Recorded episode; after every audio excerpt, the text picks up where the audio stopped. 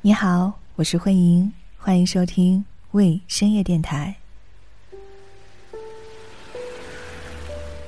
没错，这个地方就是我们的新家了。虽然这个家里住了很多很多个不同的门户，但是我相信你不会走错的。也可能你是新进来的小伙伴，嗯，欢迎你多听几期或者听久一点，或许你会喜欢这里。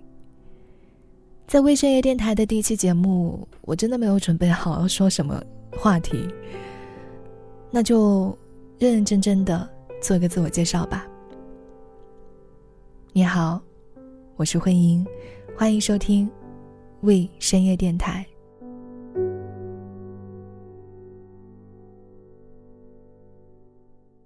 我做电台差不多有五年的时间了，刚刚从万电台和我的搭档搬出来，自立门户。刚进公司的时候呢，负责一些短篇故事的朗读，后来才慢慢成立深夜电台，再后来就到了现在。基本上这些年，我都在专心做这一件事儿。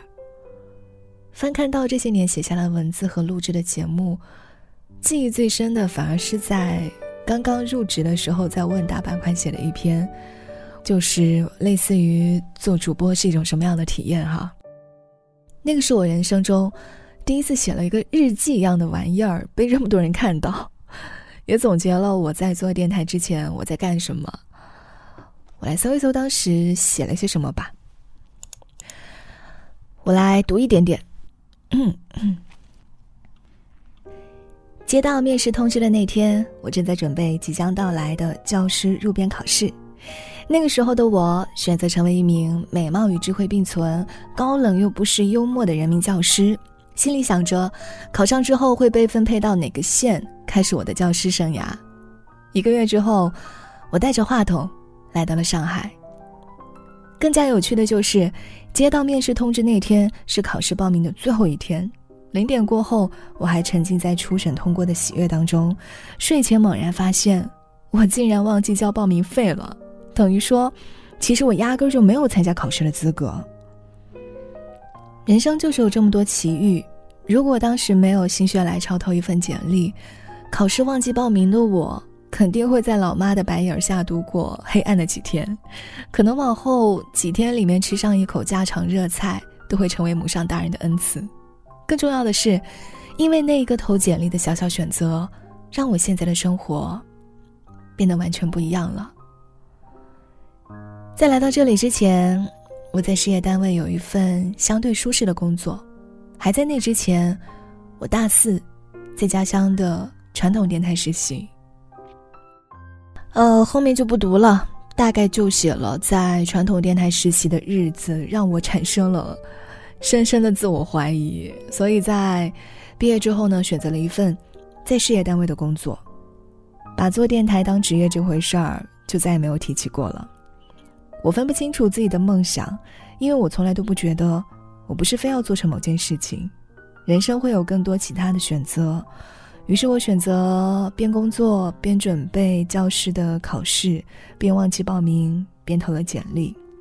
再然后呢，就是前面说的啦，慢慢的就到了今天。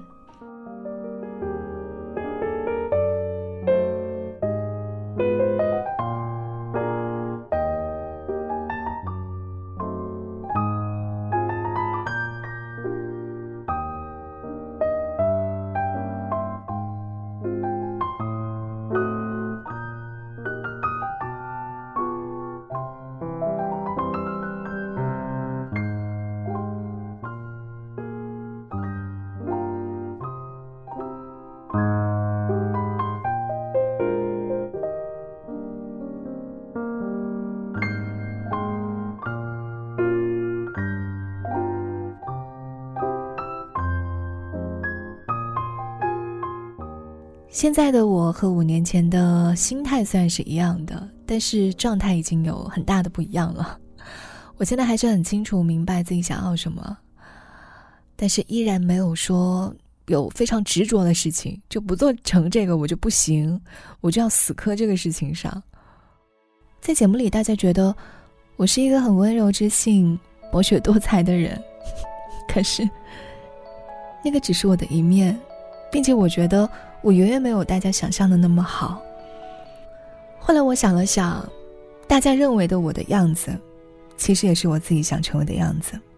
在还没有完全成为之前，我可以先假装成为，假装着，假装着，是真的还是假的，就变得不重要了。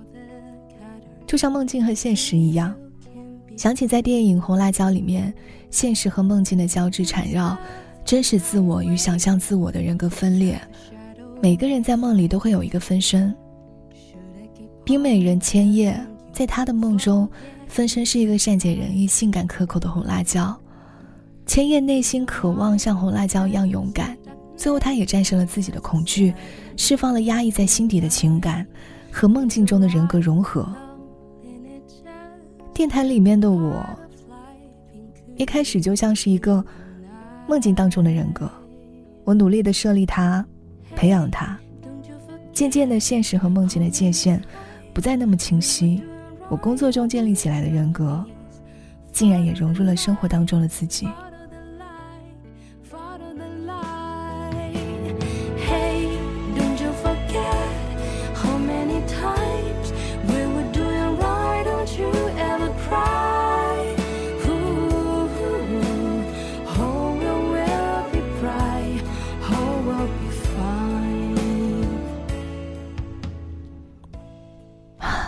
很正常啊，每个人都会有很多面啊。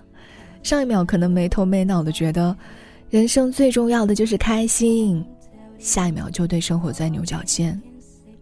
无数的困惑在节目里，我会温柔的幻化成为，没有关系，一切都会过去的。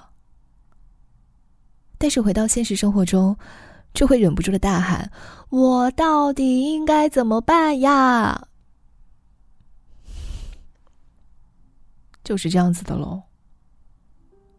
我想到卡尔维诺有一篇短篇小说叫做《闪念》，就和里面的主人公我一样，他经常会不明白一些事情，尽管那些事情在人们的眼中就是应该正常发生的事儿，可那个我却觉得一切都没有意义。这种纠结我三言两语说不清楚，我们去小说里读读吧。现在呢，就和你一起来分享到这篇短篇小说《闪念》，不会很长，只有几分钟的时间。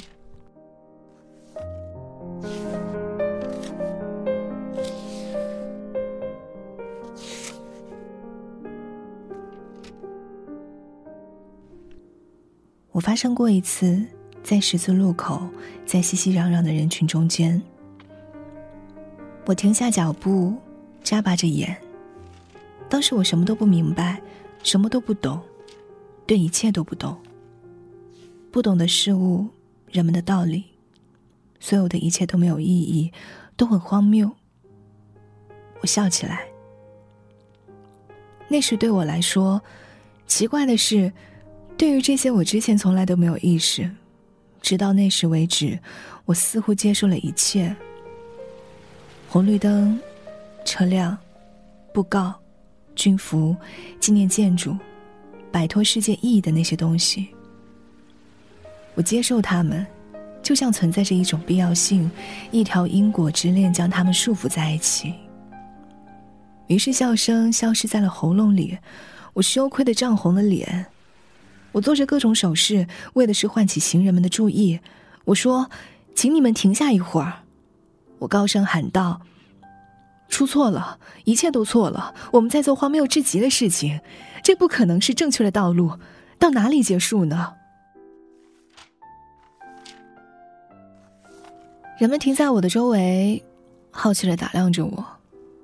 我站在他们中间，做着手势，渴望解释自己的意思，让大家也分享突然之间照亮我的闪光。我缄默不语。不吭声，是因为在我举起臂膀、张开嘴巴的刹那，意想不到的重大启示，好像又被吞了下去，语言冲动的胡乱从我嘴里冒出来。人们询问道：“好吧，你想说什么呢？”一切都各居其位，都像应该发生的那样发生着。每个事情都是另外一个事情的结果，每件事情都与其他事情相适合。我们没有看到任何荒谬的或者错误的事情。我停在那里，很迷惑，因为我所看到的一切都回到了他们的位置上，一切在我看来都很自然。红绿灯、纪念建筑、军服、摩天大楼、电车轨道、行乞者、游行队伍。然而，这使我不安。使我烦恼，请你们原谅。我回答：“也许我错了，好像是这样，但现在一切就绪了，请你们谅解。”我在他们刺人的目光中逃走了。就是现在也是这样，每一次，经常，我不明白某些事情的时候。我便会本能的生出一种希望，但愿他又能重新来一次，让我再次什么也不明白，让我再次拥有，在一瞬间找到又失去的那种不同的智慧。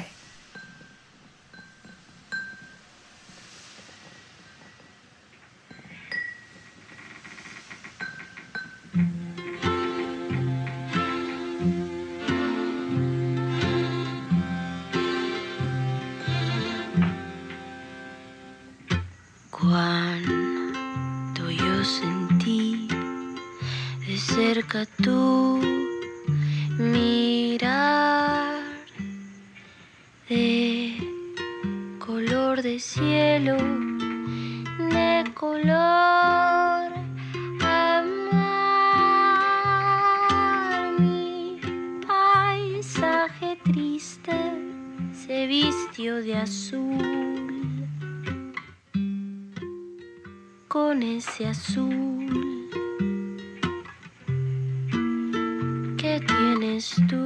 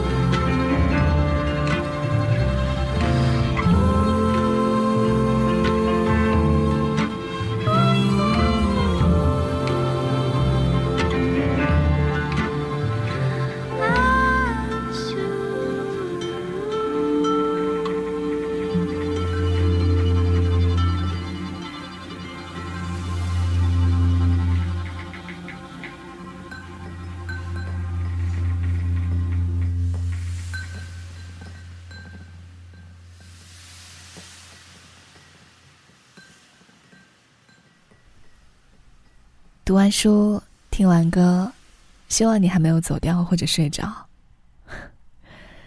从书里抽离，也像是一个从梦境中走出来的过程。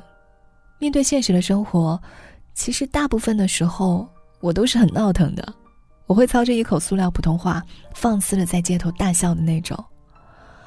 我记得我做过一期节目，说的就是，城市会赋予我们个人气质，在什么样的城市生活，就会变成什么样的人。虽然不是那么绝对，但是多多少少城市会对我们的性格产生一种影响。长期待在一个地方，总是会越来越靠近那座城市的吧。就像东京人眉眼清淡，不动声色，但是有安静的焦灼感。北京是一座属于流浪奋斗的城市。于是，生活在这里的人们，给人的印象也是忙忙碌碌、流浪着、奋斗着。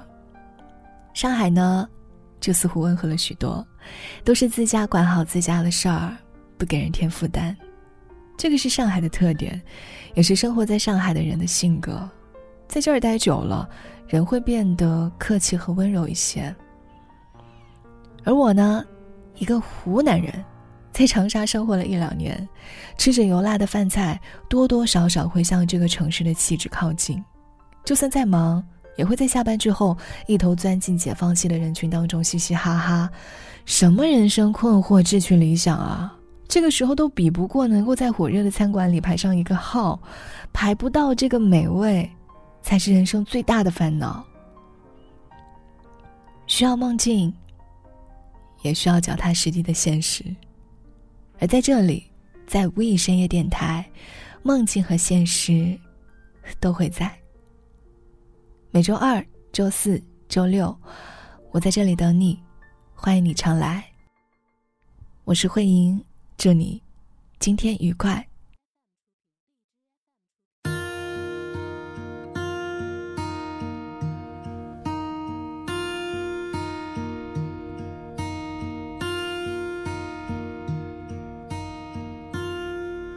車を待つ君の横で僕は時計を気にしてる。季節外れの雪が降ってる。東京で見る雪はこれが最後ねと。寂しそうに君がつぶやく。名残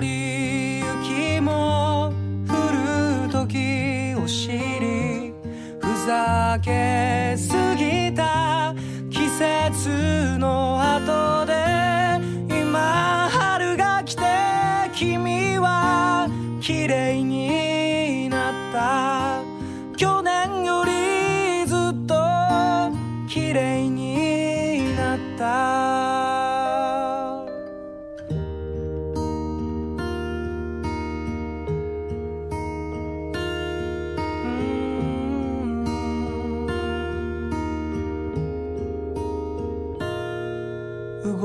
始めた汽車の窓に顔をつけて君は何か言おうとしている。